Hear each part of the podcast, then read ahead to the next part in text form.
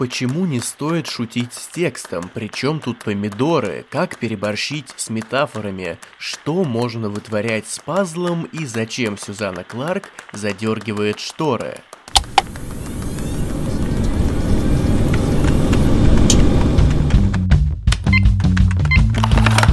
Авторизация.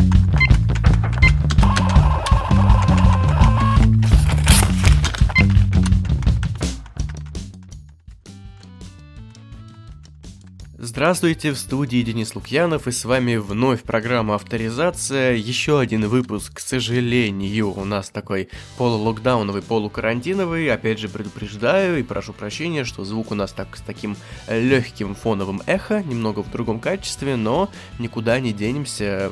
Цитируя одного телеведущего, работаем, и сегодня как раз мы поговорим о, на мой взгляд, очень необычной зарубежной писательнице. У нас сейчас такой небольшой марафон двух двухвыпусковый, может быть, будет трехвыпусковый, посмотрим. Именно иностранных писателей я говорю, конечно, о Сюзанне Кларк. Авторизация о жизни.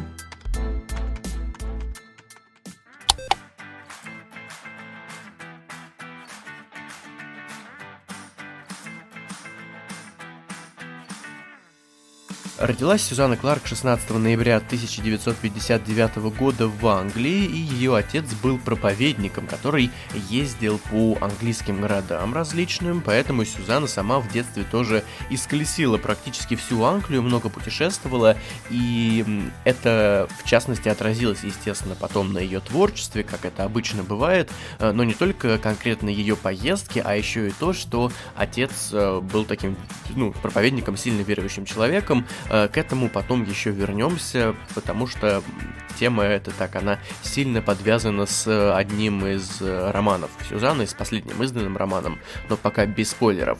В Потом, точнее, еще рано. Погодите, хотел начать говорить про книжки уже, пока рано, а, потому что Сюзанна окончила институт по направлению философия, политология и экономика. Во как в ней три сразу соединились а, разных дисциплины, и потом она работала в издательствах, редактором в основном.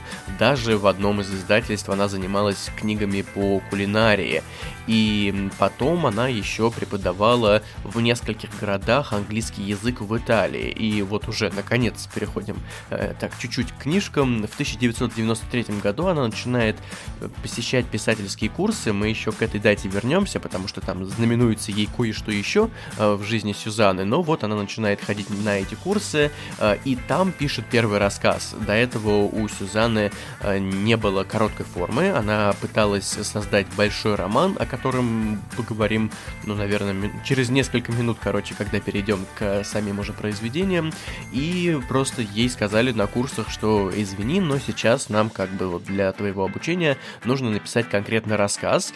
И этот рассказ э, понравился одному из авторов курсов, который впоследствии стал еще и мужем Сюзанны, вот так все завязано. А, и этот автор, он дружил и дружит до сих пор, я предполагаю, с Нилом Гейманом, о котором мы говорили давным-давно, и которого вы почти все наверняка знаете, большое имя в а, английской, уже, наверное, даже в мировой фантастике.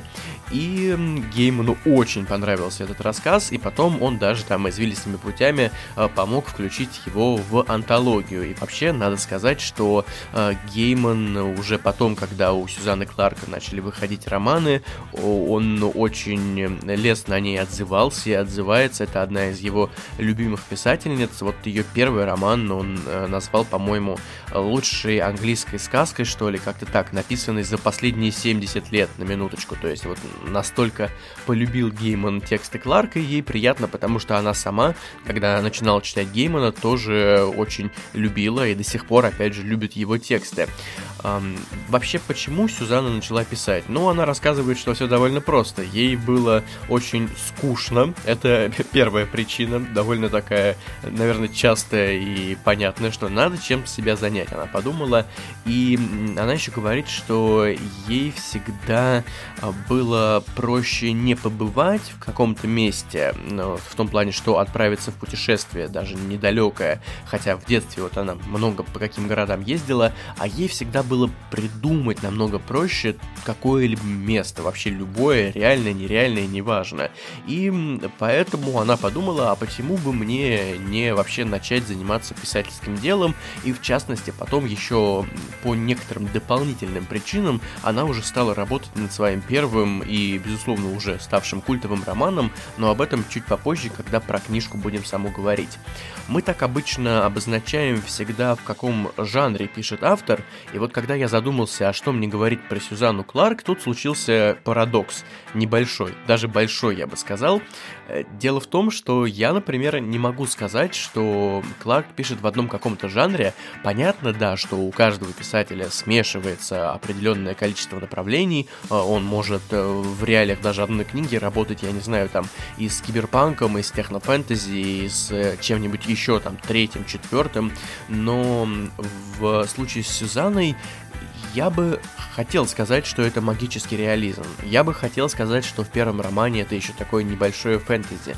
Я бы хотел сказать, что это местами историческая проза, философская проза. Но все-таки, наверное, я должен сойтись на том, что Сюзанна Кларк пишет в жанре исключительно Сюзанны Кларк происходят такие вещи, когда за автором закрепляется именно вот его жанр. Ты читаешь книгу и понимаешь, что, а, да, это по жанру вот это точно Кларк, или это точно какой-нибудь там, ну, Брэндон Сандерсон, условно говоря, или это точно Нил Стивенсон, сейчас поймете, почему я Нила Стивенсона вспомнил, а потому что у нас в гостях сегодня, в виртуальных гостях, как обычно, переводчица книг Сюзанны Кларк Екатерина Доброхотова-Майкова. И мы у нее сперва вообще решили спросить, а как ей кажется, а, вот часто ли за авторами закрепляется их уникальный жанр, почему это вообще происходит. А, в частности, почему я Стивенсона вспомнил, потому что Екатерина переводила и романа Нила Стивенсона. Про Нила Стивенсона мы тоже уже давно довольно говорили. Старый сезон, старый выпуск, но при желании можете найти и послушать. Это было довольно занимательно. А, кстати, насчет Нила Стивенсона должен выйти, раз уж я вспомнил, простите, отвлечение такое небольшое, должен выйти Криптономикон, переиздание в фанзоне зоне совсем вот скоро. Это так небольшой вброс, а сейчас давайте послушаем все-таки о жанрах, которые закрепляются за конкретным автором. Мне кажется, большой автор всегда либо создает собственный жанр, либо делает с прежним жанром что-то, от чего он перестает быть прежним. И уж если искать Джонатану Стрэнджу и мистеру Норреллу жанр, мне кажется, правильно назвать это литературной сказкой, чем магическим реализмом – то есть поставить в ряд, ряд с книгами XIX века, Гофманом, например, а не латиноамериканцами XX века. Да и вообще в стремлении приписать каждой книге определенный жанр мне видится что-то несимпатично маркетинговое. Вроде как расставлять книги в магазине, будто йогурты с разными вкусами. Авторизация. Самое пикантное –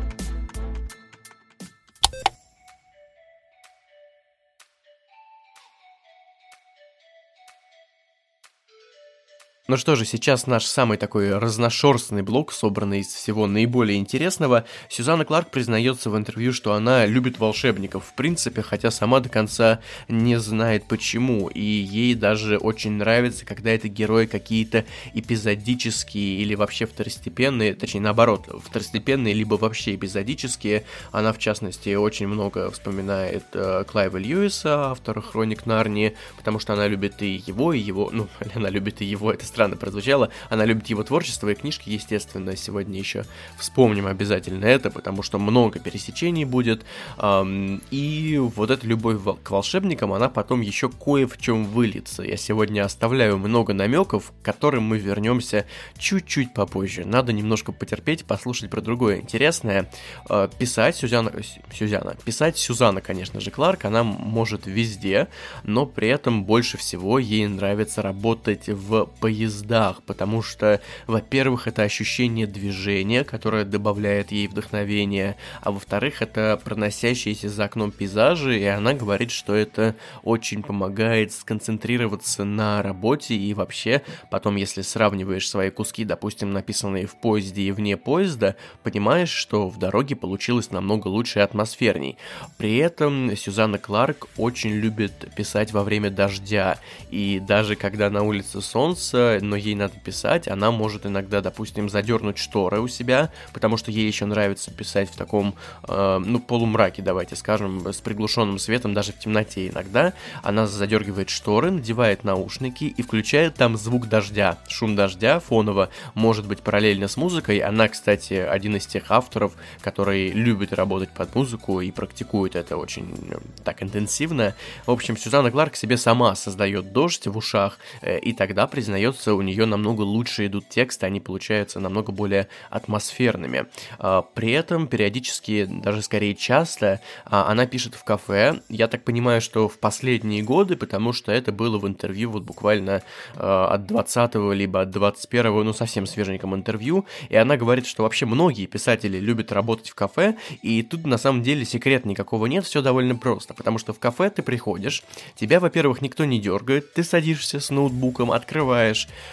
кофе тебе принесут, круассан тебе принесут. Эм, Сюзанна говорит, что она очень любит кофе с круассанами тоже. А, и потом за тобой все уберут, когда ты допьешь. Если ты захочешь еще, тебе принесут еще. И этот фоновый шум э, кафешный, как говорит Сюзанна, он в принципе не сильно мешает, потому что он не очень громкий, и если уйти в работу, его можно вообще не замечать. Ну вот мы раскрыли вселенский секрет, вопрос, на который искали, наверное, многие философы многие года, а почему авторы вообще любят работать в кофейнях во время написания романа для Сюзанны важна именно сама история. При этом я скажу сразу, что это не сюжет. Она говорит, да, сюжет это хорошо, но я имею в виду именно историю, то есть ощущение, когда все, вообще все, все элементы, они находятся на своих местах.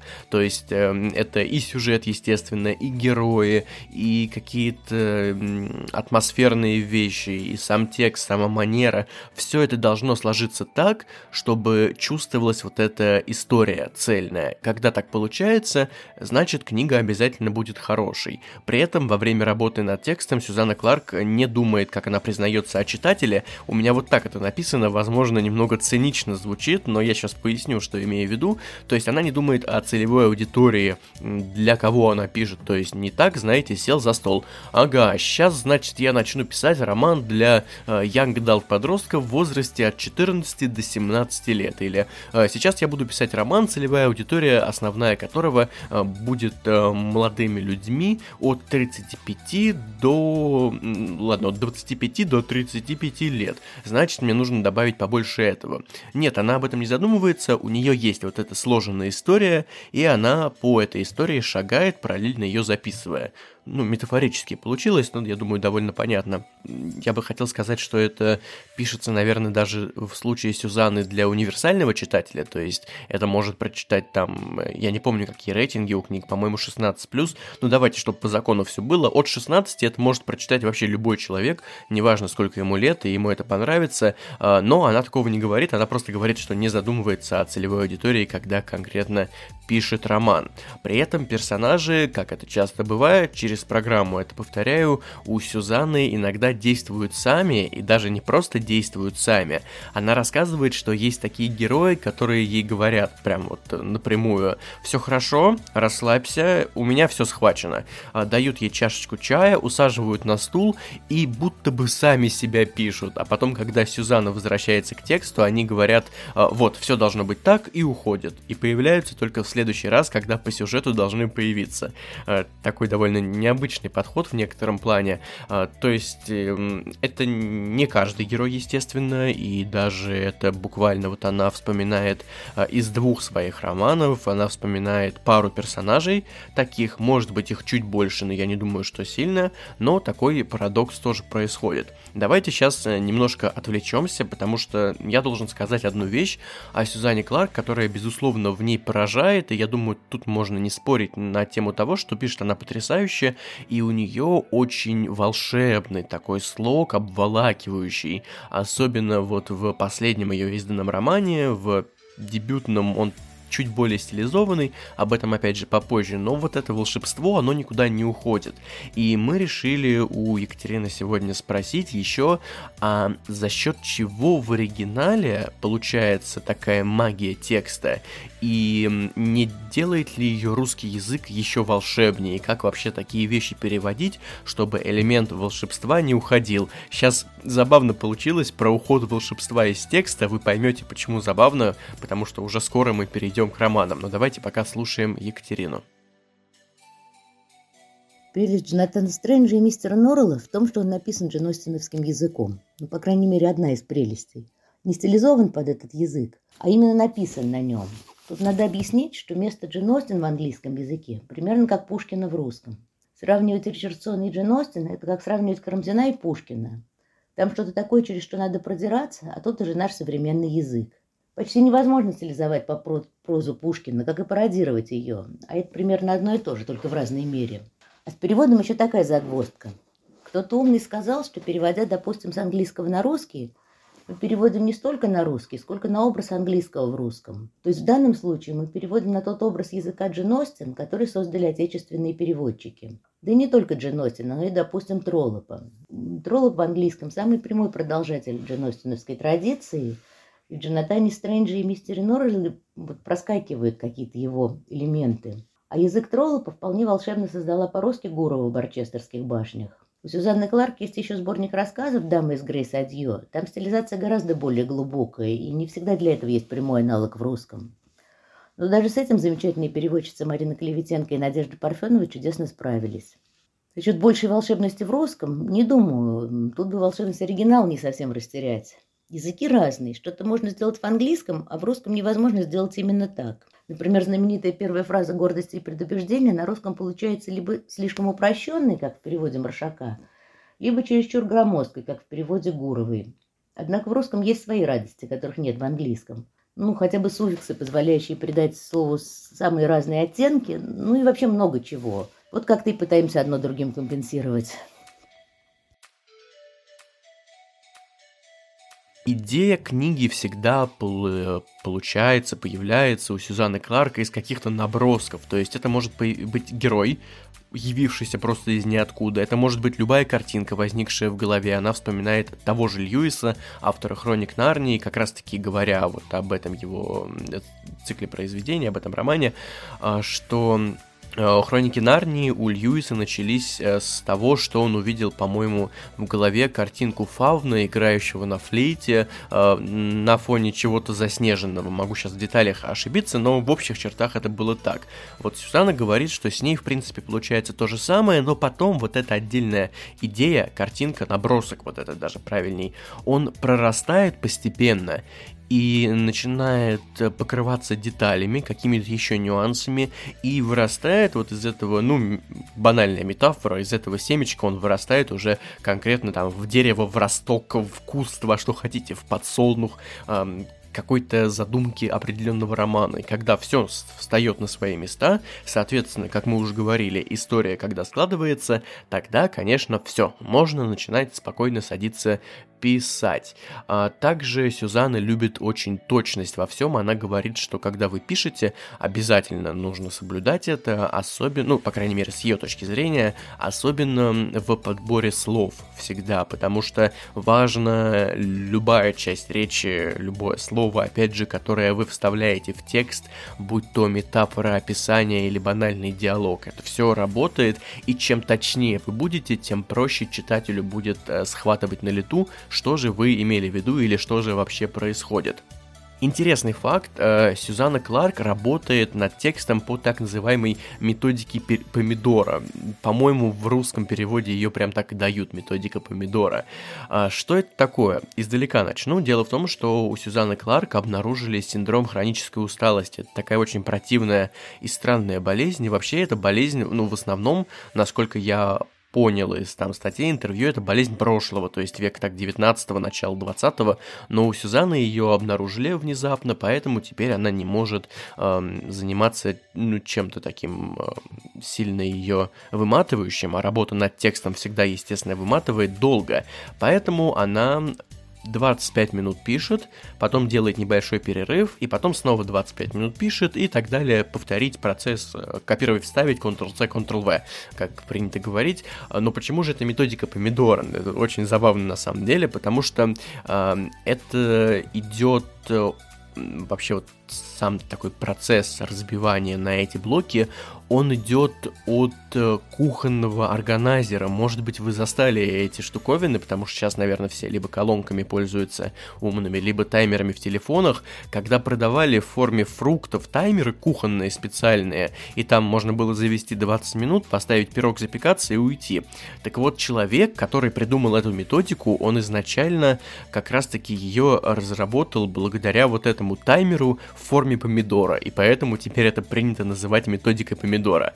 Но, по-моему, забавно. Я не знаю, мне кажется, это очень таким э, комичным. И, кстати говоря, вот не знаю, как у вас, но мне кажется, что очень тяжело с такими большими небольшими, точнее, а с такими частыми интервалами чем-то заниматься, потому что постоянно приходится выдергиваться из работы. А, но, опять же, синдром хронической усталости по-другому Сюзанне не позволяет работать.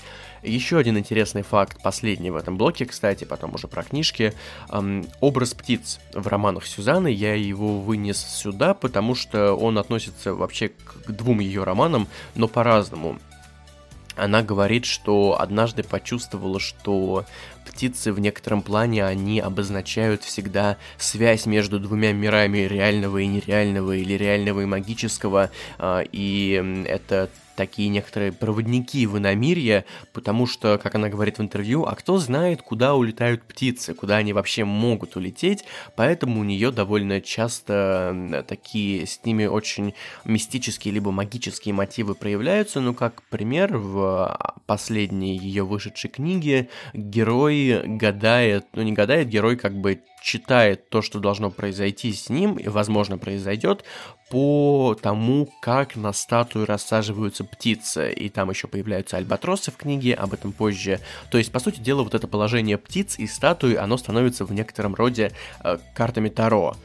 И в другой книге тоже птицы это такие вестники, нечто магического. И, кстати, Сюзанна шутит, что она это осознала только в интервью, потому что ей журналистка задала вопрос, а, автор начала рассуждать, и потом в конце такая, слушайте, очень странно, когда сам это пишешь и не задумываешься а, об этом, а потом, когда тебя спрашивают, понимаешь, что все надо было говорить, объяснять-то всем вот так, оказывается. Авторизация. Книжные развалы.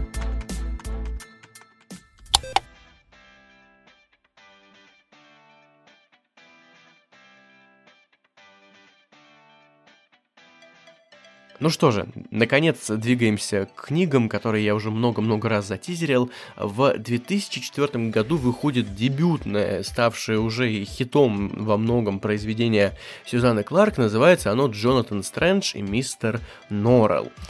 И прежде чем говорить о самой книге, нужно быстренько так рассказать его предысторию, потому что роман писался на минуточку 10 лет, начиная как раз-таки с 1993 года, но там получается 11, но, но везде говорят, что 10 лет, поэтому давайте поверим, что он писался 10, а там всякие издательские издержки и вот эта история, поэтому вышел он в 2004. И что же произошло? Сюзанна тогда по-моему, чем-то болела. Еще не синдром хронической усталости, но чем-то она там приболела, и она лежала, читала «Властелина колец». И что-то она так зачиталась, мы везде всегда упираемся, по-моему, в Толкина. Вот если в нашей музыкальной программе эм, слушайте знакомство с музыкой на всех площадках, особенно на Яндекс Музыке, мы утыкаемся в Киркорова, то здесь мы всегда утыкаемся обязательно в Толкина. И она подумала, почему бы ей не написать что-то такое волшебное, что-то о волшебстве, но при этом довольно необычном волшебстве.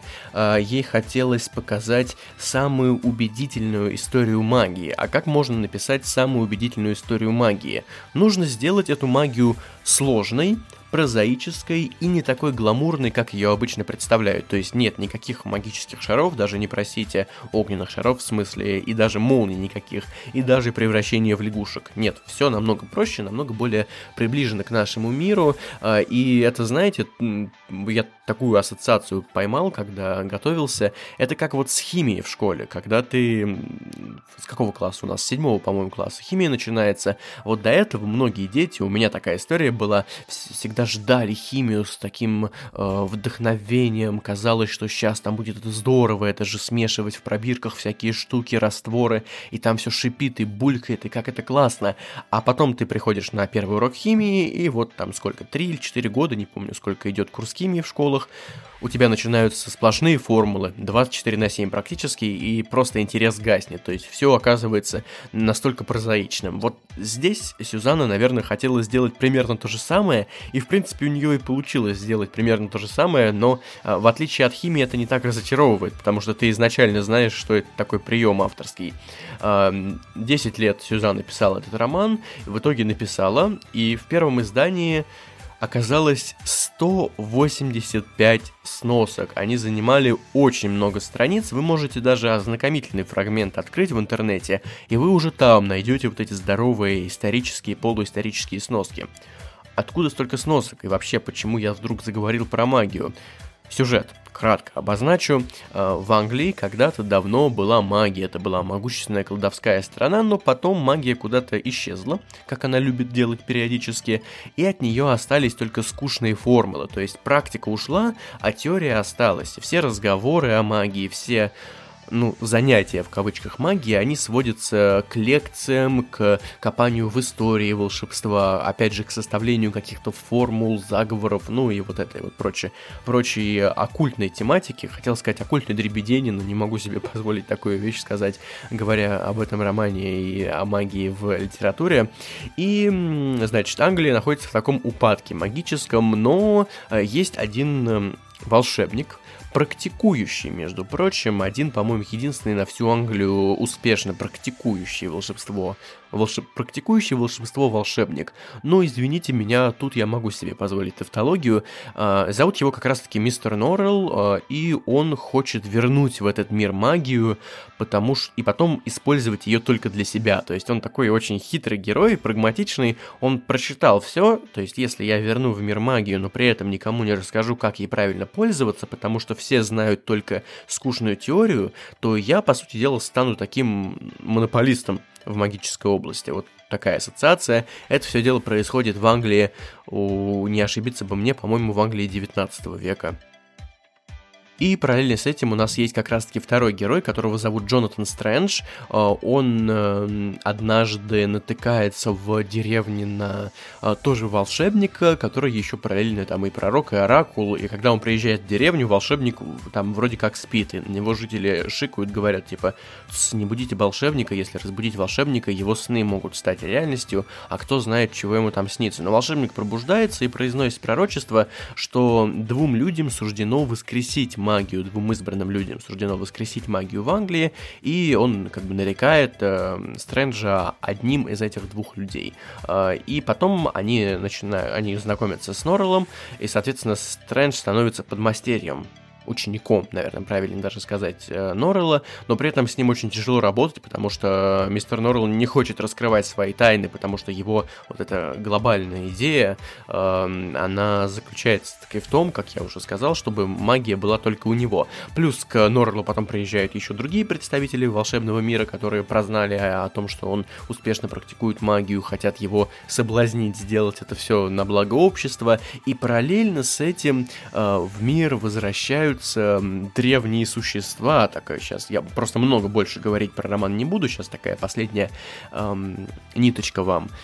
Э, древние существа мифические, фейри, если мы берем э, то, как они названы в книге, и это по мотивам ирландской мифологии. В ирландской мифологии фейри называются, в принципе, все волшебные существа, живущие в ином мире, которые как бы существует параллельно с миром людей. Это и пикси, это и эльфы, это и другие духи, это и лесные огоньки, которые питаются э, маслом деревьев, корней, и э, пикси я уже назвал, да. В общем, и злые духи, и добрые духи, вся-вся-вся вот эта лесная братва, вот так можно это назвать, э, и не только лесная, кстати говоря, они начинают возвращаться под предводительством таинственного короля ворона, ну и, соответственно, дальше это все выворачивается в большой, местами немного затянутый, я не, не, не хочу вам врать, роман. Многие читатели, кстати, говорят, что середина там проседает, а вот начало и конец, они прям супер динамичные. Но тут каждый уж пусть составит свое мнение. В общем, про сюжет все, больше ничего говорить не буду. Эту книгу часто э, очень сравнивают с произведениями, точнее, они говорят как о смеси Диккенса, Остин с щепоткой Роулинг и Толкина, а еще кто-то назвал это мастером и Маргаритой, но если бы книгу писал Диккенс. То есть вот настолько много вещей сюда добавляют. Кстати, а, сама Сюзанна Кларк говорит, что ей не нравится, когда ассоциируют это произведение с Гарри Поттером, и не потому что она что-то имеет против этого, этой серии книг от э, Джон Роулинг, а потому что Гарри Поттер в своем роде уникален, и он Э, как Сюзанна отмечает, позволяет э, детям э, подросткам, ран... ну, подросткам раннего возраста затянуться в этот волшебный мир, проникнуть туда и уже не захотеть уходить оттуда. И, и она говорит, что ей, конечно, приятно, если ее книга уже взрослых читателей, потому что она на них и рассчитана, тоже затягивает в некоторый, но абсолютно другой волшебный мир, а, но при этом сравнивать эти вещи вообще не стоит, потому что они кардинально разные. Но при этом Сюзанна Кларк признается, что она понимает, почему так делается, а все потому, что читателям намного проще ориентироваться. Если вы напишете, что книга похожа вот на это, вот на это, вот на это, вот на это, из всего вот этого похожего хотя бы что-то наверняка будет, что человек читал, и он это увидит, поймет, что дай-ка я попробую почитать, вдруг мне понравится, раз вот этот другой автор мне тоже понравился.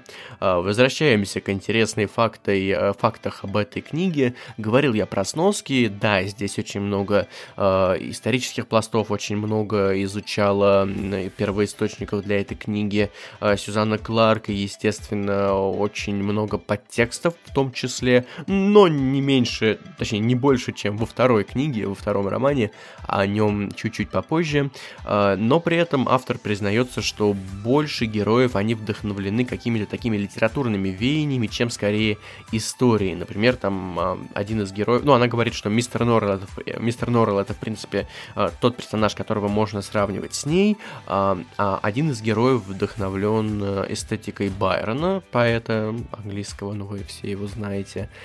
И также она, кстати, возвращаясь к теме волшебников, говорит, что ей всегда очень нравились волшебники без имени. В них был какой-то особый такой шарм, мистика, вот этот флер их окружающий. В частности, такой персонаж появлялся у Урсула Лигуин в произведениях. По-моему, никто не знал его имени, потому что он был слишком могущественным, и все боялись называть его имя. Нет, это не Волан-де-Морт, нет, нет, нет, нет, это Урсула Легуин.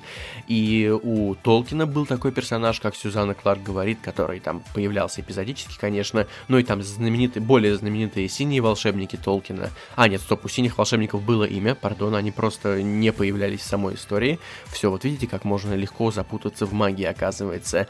И поэтому она тоже хотела, чтобы ее персонаж, один из волшебников, он оставался таким колдуном без имени, таинственным. Но при этом она задумалась, а не будет ли странно, если один из моих центральных героев не будет вообще носить никакого имени? Она подумала-подумала, поняла, что это все-таки странно, поэтому все получилось ровно наоборот. Вместо того, чтобы стать волшебником без имени, этот э, человек стал волшебником с множеством имен, но ни одно из них, э, кроме, по- по-моему, одного, ни одно из них, кроме одного, в общем, большинство из них, которыми он называется, не являются его собственными. То есть это либо клички, либо альтернативные имена. Но тут мы опять вспоминаем, да, египетскую мифологию, такое отвлечение быстрое, с понятием тайного имени, которого, которое есть у человека, это его настоящее имя, а при этом у него еще может быть несколько имен, которыми он называется в разных ситуациях по-разному, и боги этим тоже промышляют, и вообще говорят, что на самом деле все египетские боги, там, будь то тот, Птах, Анубис, э, Хор или Гор, Азирис, Осирис, Исида, Изида, в общем, и вся честная компания, есть там нескольких сотен богов, это просто на самом деле все э, поддельные имена Ра. То есть вот его тайное имя, и то, по-моему, не Ра, а как бы один единое, одно единое божество, а вот это уже все остальные его э, имена, которыми он называется в других ситуациях, потому что зная истинное имя человека, истинное имя любой сущности, ты можешь получить большую власть над ним. Опять же, это согласно таким представлениям многих, между прочим, древних мифологий. Отвлеклись на минуточку, но возвращаемся. Это, кстати, герой со множеством имен, это как раз тот самый король воронов, который вот э, очень таинственный, про которого я вам намекнул, но больше ничего говорить не буду. А вот мистер Норрелл, наоборот, он родился очень интересно, он появился из э, пазла, который Сюзанна Кларк однажды то ли просто где-то видела, то ли купила и собирала, она не уточняет. Это был пазл со старой библиотекой, где стояла э, на картинке, которую нужно было собрать, трое мужчин в таких старых английских костюмах. Это как-то ее впечатлило, потом осело, и когда она начала писать роман, этот факт всплыл, и так во многом родился как раз-таки мистер Норрелл. Про подтексты я уже говорил, в этой книге они, безусловно, тоже есть, а, но их чуть меньше, чем в следующей, но мне просто показалось необходимым, что нужно нас сейчас подвести к ответу на вопрос от нашей сегодняшней гости. А, мы у переводчицы романов спросили, а как ей кажется, почему такое большое количество подтекстов обязательно требует пояснений в сносках или там в комментариях от редакторов, переводчиков в конце, в начале книги, неважно, а, или это все стоит оставлять на совесть читателя, и как вообще при переводе вот эти контексты а, не потерять, потому что, например, вот в следующей книге, о которой я скоро поговорю, но я здесь хочу это еще раз упомянуть, а, там, например, будут не просто какие-то аллюзии, а, например, предложения предложения из других произведений, вплетенные в э, работу Сюзанны Кларк. Давайте слушаем. Вообще-то в молодости был, знаете, что-то экстремистской. Мне казалось, ничего разъяснять не надо. То есть сделать переводчика самому такие отсылки поймать и сделать их в переводе не менее явными, чем в оригинале. Но не лишать читателя удовольствия распознать их самому. Все-таки любые сноски ломают иллюзию присутствия. К тому же, как раз в случае Пиранези, наш читатель и читатель оригинала в одинаковом положении – Никакой разницы в культурном коде нет. Нарнию нас знать не хуже, чем в Англии, и Борхес, наверное, читал тот же процент населения. И, допустим, я Борхеса не читала, ссылки не увидела, пока мне ее редактор не показал. Зато, зная Нарнию наизусть, я сразу увидел чуть больше отсылок к ней, чем заметил редактор при первом чтении. Но ему книга была хороша и без этих отсылок. Так что можно было теоретически не объяснять ничего. Однако тут есть два возражения. Во-первых, у нас есть давняя традиция все в переводных книгах разъяснять. Если этого не делать, читатели обижаются. Во всяком случае, чаще обижаются на то, что им что-то не объяснили, чем на то, что объясняет известное. А во-вторых, непонятность в переводной книги воспринимается болезненнее, чем в оригинале. Тем более, что теперь любую непонятность в оригинале читатель может загуглить, а с переводом такой финт пройдет не всегда. Даже если это что-то такое, что читатели оригинала сами не могут найти, Бывает, что я э, что-нибудь еще вижу, как они друг друга об этом форумах спрашивают безуспешно. Все-таки средний читатель оригинала знает меньше ищет хуже, чем переводчик и редактор в другой стране. Но читатель перевода же не знает, что это очень глубоко закопанный смысл. Будет думать, что это что-то очевидное для читателя оригинала. Его обделили. Так сейчас я думаю, что комментарий в конце книги оптимальный вариант. Да в конце концов, почему не поделиться теми интересностями, которые накопались в процессе работы? Э, Сюзанна Кларк такой автор, что ее можно прекрасно читать и понимать, даже не по одни единой отсылке. В ее случае это не обязательный рюшечки. Но приятно, закончив пиранези, найти в конце книги комментарий Михаила Назаренко, который при своей фантастической эрудиции нашел куда больше, чем увидел бы среднеобразованный англоязычный читатель.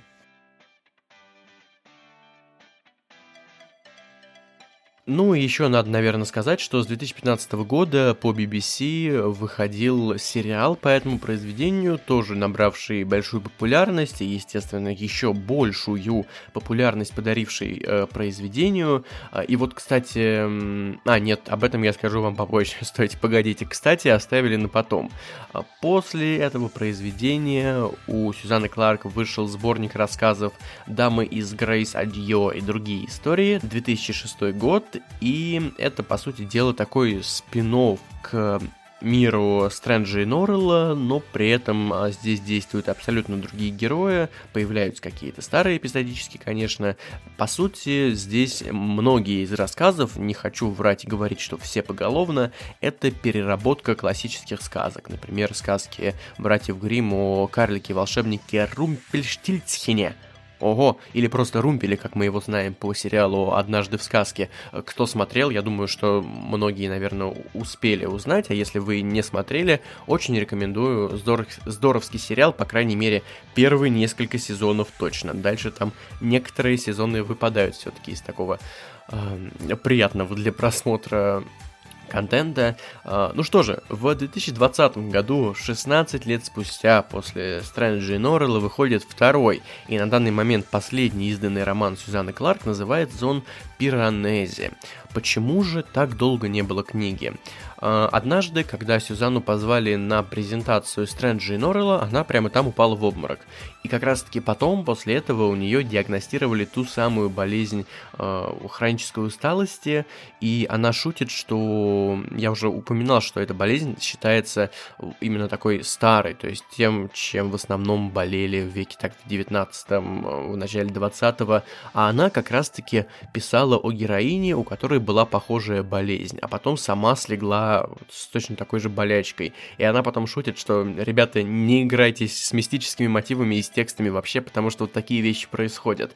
И до 2015 года она ничего не писала, потому что, ну, потому что она болела, у нее не было сил, и при этом она вообще перестала себя за это время считать автором. Ну, естественно, когда 11 лет а, не работаешь над э, текстом никакими, а я так понимаю, что вот этот ее Сборник рассказов, он был собран из наработок, которые уже были, а, но ничего нового она придумать не могла, тем более планировалось продолжение Стрэнджа и Норрелла.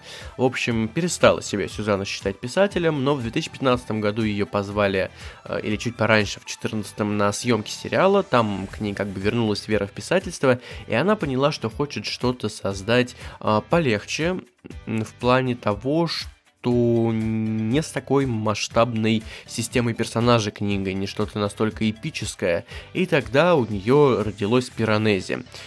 Ох, ох, ох, много я об этом произведении хочу сказать, потому что оно очень своеобразное, очень странное и в некотором плане гипнотическое. А я еще засыпал, когда его читал. Это не потому, что книжка скучная, это потому, что у меня такая проблема. И я в последнее время очень часто люблю под э, тексты и под любые монотонные занятия засыпать. Читайте в любом случае, я уверен, что многим она понравится. Но я почему сказал про засыпание? Потому что это еще больше гипнотичности придает тексту. Ты вроде как читаешь, он сам по себе такой довольно обволакивающий, странный. При этом тебя начинает начинает вырубать периодически, и ты потом не понимаешь, а это было наяву, или тебе это вот так немножко приснилось уже, и что вообще проис- происходило параллельно. В общем, про сюжет давайте кратко. Есть некий дом с большой буквой, и дом — это целый отдельный мир. Это действительно большой особняк, наверное, даже можно сказать, с множеством коридоров, комнат извилистых. Там есть в этом особняке океан, и там множество-множество различных статуй, весь дом в этих статуях. Главный герой, которого зовут Пиранези, но это не его настоящее имя, такой небольшой тизер, он по этому дому путешествует, он тут живет, и он 15 человек, который существует внутри этого дома. Он наверняка это знает, потому что э, 13 скелетов э, валяются в доме, он их все тоже уже выучил, всех их знает, это люди, которые до этого здесь жили. А 14 человек это э, чужой, ну, или, или другой. Я не... О, слушайте, я забыл, как в русском переводе его озвучивали. В общем, чужой или другой. Как можно было забыть русский перевод? Очень странно. В общем, который периодически появляется в этом доме и которого Пиранези считает своим другом. А так это или не так, узнаете. Э, спойлеры, тут не все так, конечно же, просто. И Пиранези ходит по этому дому, существует. Для него это единственный реальный мир. Э, туда залетают периодически альбатросы. Как раз-таки та сцена с годами гаданием по птицам она была в этой книге, и вот опять же статуи вспоминаются. И Пиранези оставляет дневники, с которыми мы с историей, через которые мы, точнее, с историей знакомимся. Но это дневники для потенциального 16 человека, который может появиться. И однажды 16 человек появляется. И вот этот друг Пиранези, чужой или другой, он, по-моему, все-таки другой. Он как раз-таки очень переживает насчет этого 16 человека, говорит, что это зло, ты не должен с ним разговаривать, не должен с ним видеться, а Пиранези не понимает, из-за чего весь сербор, и дальше он постепенно а, начинает раскрывать тайны этого дома, тайны своего друга и тайны самого себя. И, конечно же, эта большая метафора, она потом в очень интересным и, опять же, необычным. К любой вещи, говоря про этот роман, можно применить слово «необычный». В таком формате она разворачивается. Ну, про сюжет все, да, будьте заинтригованы, там несколько твистов будут, которые вам наверняка почти понравятся. А, и прежде чем это только что у меня упала бумага, простите. И прежде чем перейти к разговору об этой книге дальше, а там есть о чем сказать, много о чем, а, давайте послушаем что нам ответила наша сегодняшняя гостья на вопрос о том, насколько в оригинале отличаются э, стиле написания Стрэнджа и Норрелла и Пиранези, потому что вроде как это все вот кларковский стиль, но при этом Стрэндж и Норрелл, он немного, по крайней мере в русском переводе, как мне показалось, стилизован под такую, э, ну, не староанглийскую речь, это очень грубо сказано, под вот классические английские романы, а здесь это что-то действительно завораживающее, гипнотическое. Слушаем. Очень разные. Джонатан Стрэндж язык такой красиво усложненный, ироничный, с присутствием загадочного рассказчика. В Пиранезе простой, минималистичный, глазами ее героя.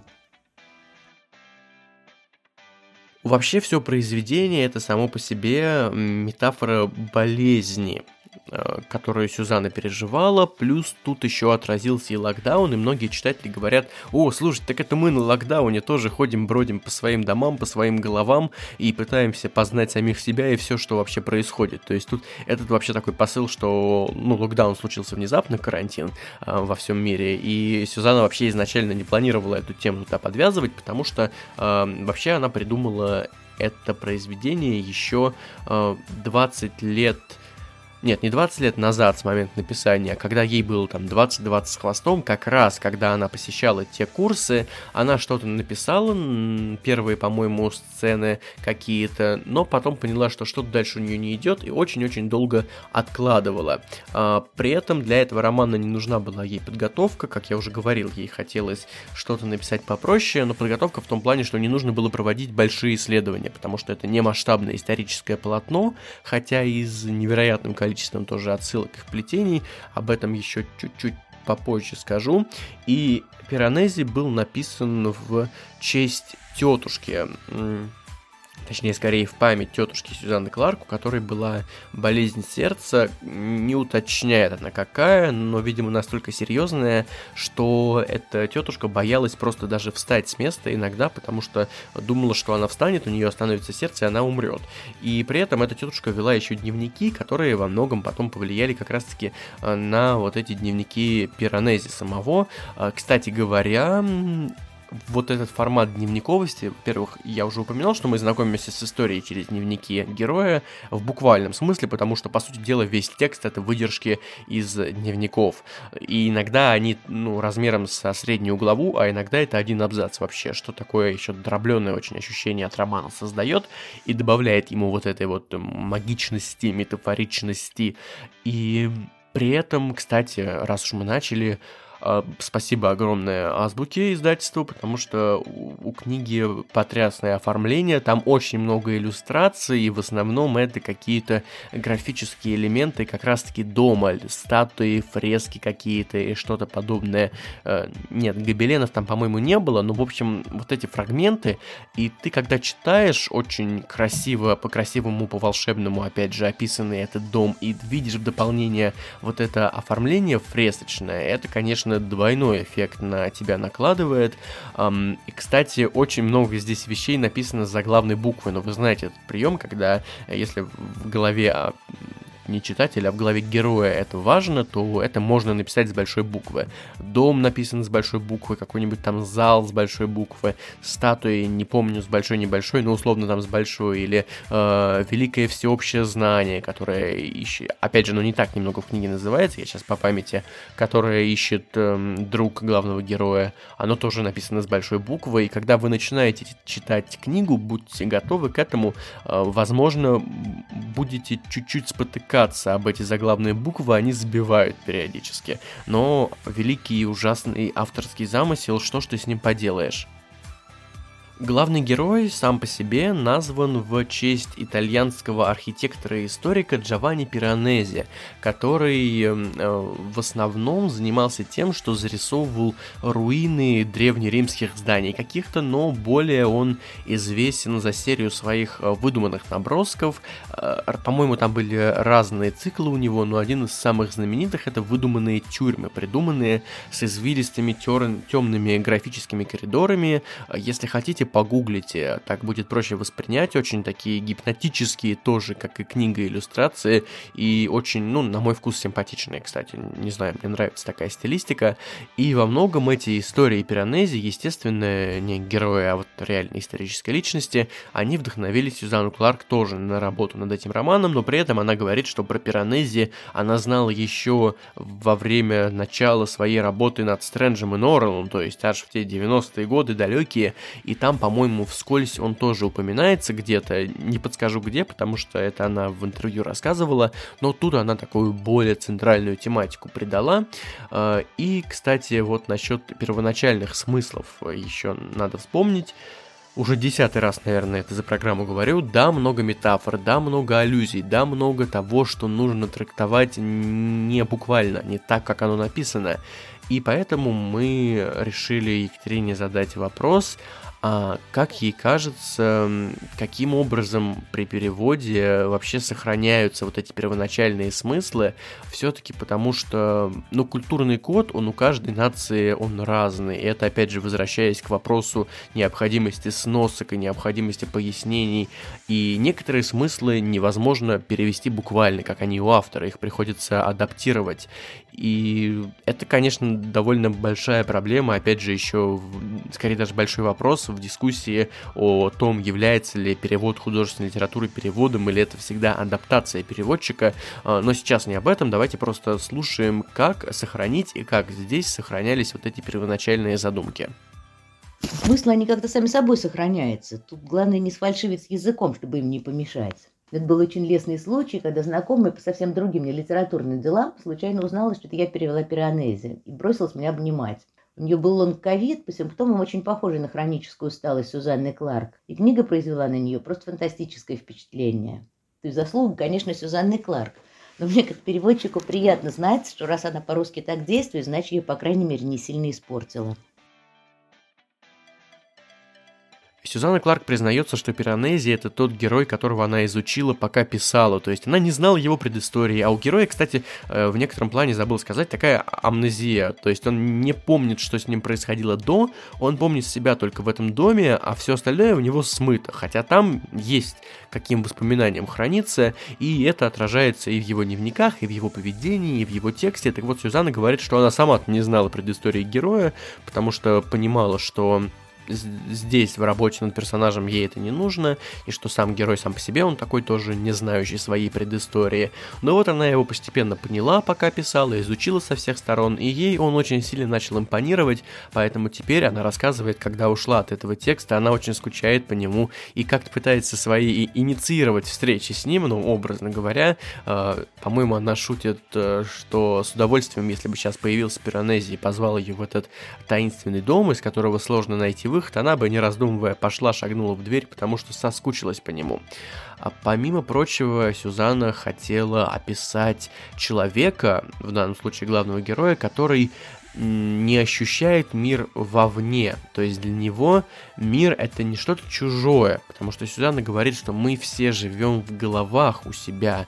То есть для нас то, что внутри нас, это наше, а все остальное чужое, весь другой мир, это это что-то извне, это что-то, что мы отторгаем в некотором плане, чего мы боимся. Да, тут вспоминается немножечко и Кан со своей вещью в себе, что мы есть то, что у нас внутри, и, по сути дела, мир для нас выглядит так, как мы его воспринимаем, а объективно мы на него посмотреть э, не можем. Субъективный идеализм кантовский. И э, здесь вспоминается еще, не помню, чья философия, но философия чужого, когда каждый иной человек для нас это обязательно чужой, поэтому с каждым человеком у нас обязательно происходит конфликт интересов, даже если это персона, которую мы любим или которую мы очень сильно уважаем, все равно мы разные, у нас были разные установки, мы все люди чужие по отношению друг к другу, и сейчас Сюзанна опять же говорит, что мы все еще живем в этой концепции, когда вот есть что-то внутри нас, а все вне, оно враждебно, уйди, не надо меня трогать, ну не обязательно так радикально, это я утрирую, конечно, но оно существует как-то, мы отделяем себя от мира. А вот здесь, эм, и у нее это получилось, безусловно, герой, он э, себя ощущает единым с миром, то есть мир как бы этот мир, который воплощается домом, он параллельно находится в его голове. То есть, опять же, вы понимаете, насколько здесь все сложно с подтекстовой точки зрения, и насколько это довольно по-странному поддано. Э, под, не поддано, а поддано. То есть, эта книга не для всех, в любом случае, агитирую читать всегда, потому что вдруг она окажется, окажется что для 90% тех, кто нас послушал, эта книга для них. А, но не для всех. И, кстати, не для меня, потому что я немножко в очень странном впечатлении нахожусь до сих пор после прочтения, но а, вот Сюзанна как раз-таки конструирует такого героя, который говорит, что я часть этого дома, я часть этого мира, и он даже не отделяет э, себя от него в том плане, что не я живу в этом доме, а я с этим домом есть один мир, есть одно, один космос, как хотите, называйте любыми выражениями древнегреческими, древнеперсидскими и современными русскими. Тут уж как вам больше нравится. Ну, у меня здесь написано еще в плане рассказать про ощущения от романа, но я про них вроде как так параллельно вам рассказывал э, вместе с интересными фактами. Ну да, я под сильным впечатлением, не сказал бы, что самым приятным, но просто потому, что элементарно не мой текст уж чересчур метафорический, хотя финал, надо сказать, мне понравился. Э, концовка не слита, что хорошо, всегда радует, когда в книгах концовка э, держится на достойном уровне, и птички там, кстати, тоже появятся, и статуи тоже. О, кстати, про статуи, да, а нет, про статуи не сейчас, стойте, погодите, сначала отобьемся. Э, почему отобьемся? Потому что последний вопрос, который мы задали наши сегодняшние гости, это вопрос про сложность перевода. Роман непонятный местами, странный, аллюзивный очень. Есть такое слово в русском языке? Если нет, пускай будет авторский оказионализм сейчас. Э, в общем, мы спросили, а что было самого сложного, банальный вопрос, но интересный, во время перевода именно пиранези. Простые тексты вообще переводить сложнее. Это как нарисовать фигуру одной линии, сложнее, чем множеством штрихов. Любая фальшь сразу будет заметна. Тут переводчик должен влезть в шкурку пиранези и не употребить слова, которые пиранези бы не употребил, и не написать фразу так, как пиранези бы ее не сказал. Чисто технически в английском речь пиранези отличается от речи Кеттерли и от речи самого пиранези, когда он начинает себя вспоминать. Она отличается тем, что он не употребляет краткие формы глагола. Этому в русском прямого аналога нет. А, но, по счастью, хватало других отличий. Например, вначале у него речь почти совершенно вне времени, и нельзя даже понять, в какую историческую эпоху это происходит. А потом, по мере возвращения воспоминаний, начинают проскакивать современные слова и обороты. Вот это как раз по-русски несложно сделать. Ну и, конечно, прописные буквы у него большая головная боль, потому что это элемент такой вот для английского гораздо более характерный. И в таком количестве их просто нельзя было сохранить.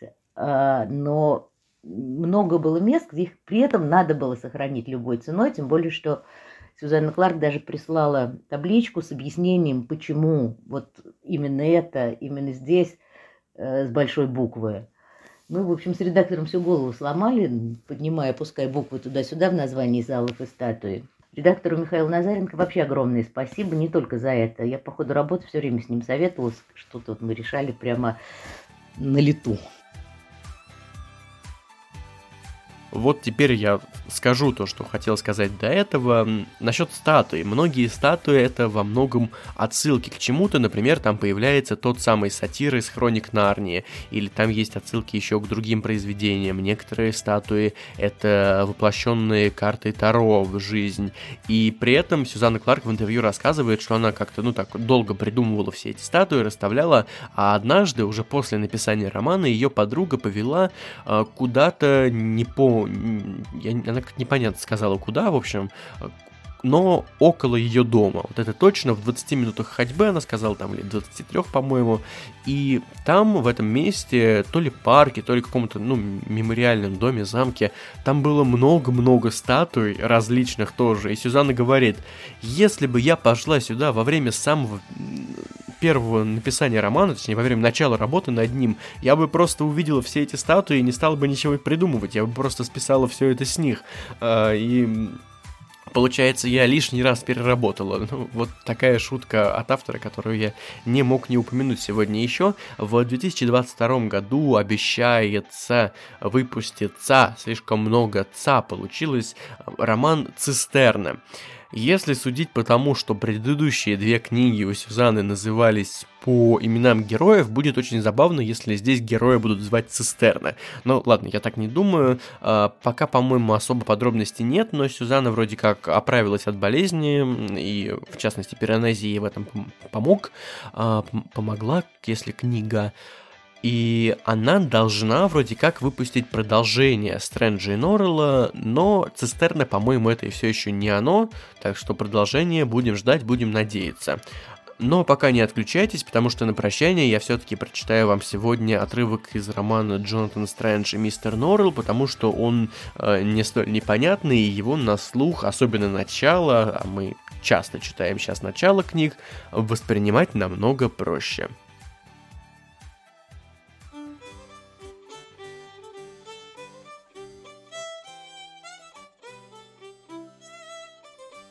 Некоторое время назад существовало в городе Йорке общество волшебников. Каждую третью среду месяца его члены собирались и читали друг другу длинные скучные статьи по истории английской магии. То были волшебники-джентльмены, своим колдовством они никому не принесли и малейшего вреда, как, впрочем, и малейшей пользы – Вообще-то, сказать по правде, ни один из них за целую жизнь не произнес ни одного заклинания, ни один листик не дрогнул под воздействием их чар, ни одна пылинка не сменила курса, ни один волосок не упал с чьей-либо головы. Впрочем, несмотря на упомянутое мелкое обстоятельство, они пользовались репутацией наимудрейших джентльменов в Йоркшире. Один великий волшебник как-то сказал о своих коллегах, что те не могут вбить себе в голову и крупицу знания, а вот ссоры и свары даются им без труда, и йоркские волшебники на протяжении многих лет успешно доказывали справедливость его слов. Осенью 1806 к ним прибыло пополнение в лице некого Джона Сигундуса.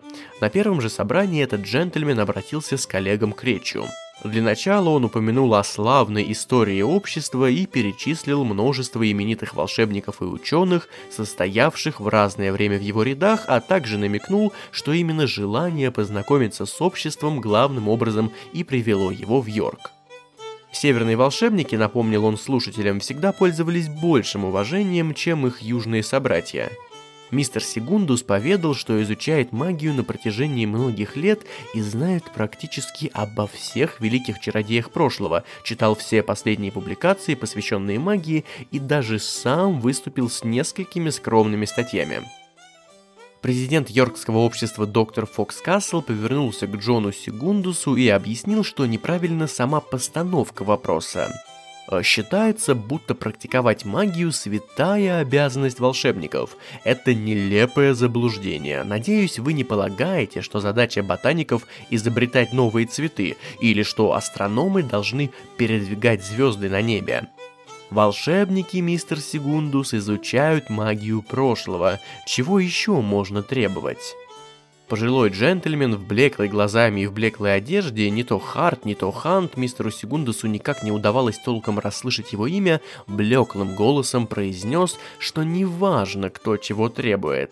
Джентльмен не может заниматься магией. Магия — это то, чем уличные шарлатаны выманивают у детишек мелкие деньги. Магия в практическом смысле себя скомпрометировала — она вращается в дурном обществе, вводит знакомство с бродячими, цыганами, карманниками, живет в обшарпанных комнатушках за грязными желтыми занавесками. Ну уж нет, настоящий джентльмен никогда не будет таким заниматься. Джентльмену прилично изучать историю магии, разве можно придумать занятия благороднее, но дальше идти не следует. Пожилой джентльмен посмотрел на мистера Сигундуса блеклым отеческим взором и выразил надежду, что тот никогда не пытался произносить заклинание. Джон Сигундус залился краской. Однако давно подмечено, что два волшебника, в нашем случае доктор Фокс Кассел и мистер Хант, он же Харт, не могут прийти к единому мнению без того, чтобы два других не заняли ту же противоположную позицию. Некоторые совершенно неожиданно открыли для себя, что всецело согласны с мистером Сигундусом по вопросу о важности практической магии. Наиболее рьяно поддерживал его некий Ханифуд, приятный и дружелюбный господин лет 55, седой и краснолицей.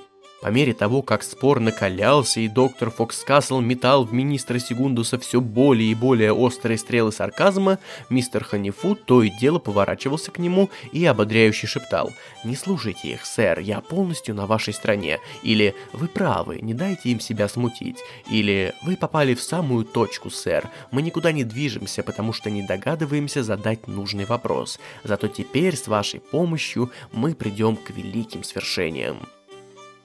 Эти добрые слова не замедлили произвести приятное впечатление на Джона Сигундуса, глубоко потрясенного столь жарким отпором. «Боюсь, я не угодил обществу», – прошептал он мистеру Ханифуту. Однако, уверяю, это никак не входило в мои намерения. Поначалу мистер Сигундус безропотно терпел, но некоторые особо язвительные выпады доктора Фокскасла вызвали его негодование – «Этот джентльмен», — начал Фокскасл, пригвождая мистера Сигундуса ледяным взглядом, «кажется, желает, чтобы мы разделили печальную участь манчестерского общества волшебников».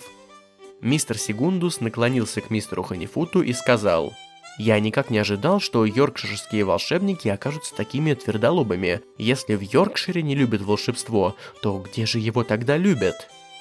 Доброта мистера Ханифута не закончилась после закрытия заседания – он пригласил мистера Сигундуса в свой дом на Хай-Питергейт отобедать в компании миссис Хонифуд и трех его очаровательных дочерей.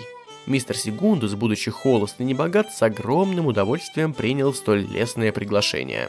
После обеда старшая мисс Хонифуд сыграла на фортепиано, а мисс Джейн пела по-итальянски – на следующий день миссис Хонифуд сказала мужу, что Джон Сигундус истинный джентльмен, но едва ли добьется в жизни больших успехов, ибо доброта и скромность нынче не в моде.